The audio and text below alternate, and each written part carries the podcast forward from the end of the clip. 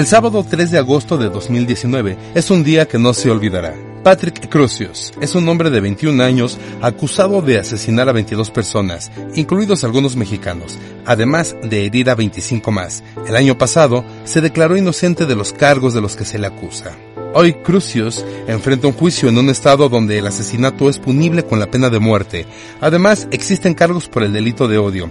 El abogado del presunto asesino David Lane señaló que aún no se ha revisado la imputación, pero espera que los fiscales federales no busquen la pena de muerte para su cliente.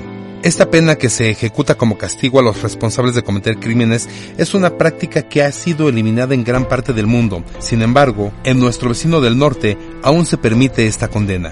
En nuestro país la pena de muerte fue prohibida en la Carta Magna en 2005, pero muchos murieron por esta causa. Por ejemplo, Miguel Hidalgo en 1811 en Chihuahua, el cargo, alta traición y por ser mandante de alevosos homicidios. En la misma entidad, Ignacio Allende, Juan Aldama y Mariano Jiménez por traición.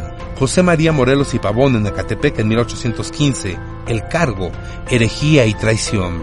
De acuerdo a notas periodísticas, la última ejecución en nuestro país fue en 1961 en Saltillo, Coahuila. Se trató del soldado José Isaías Constante Laureano, quien se insubordinó y mató a dos superiores. Desde hace 40 años, Amnistía Internacional ha desarrollado la labor de abolir esta pena. Hasta hoy, 104 países la han prohibido, entre ellos México.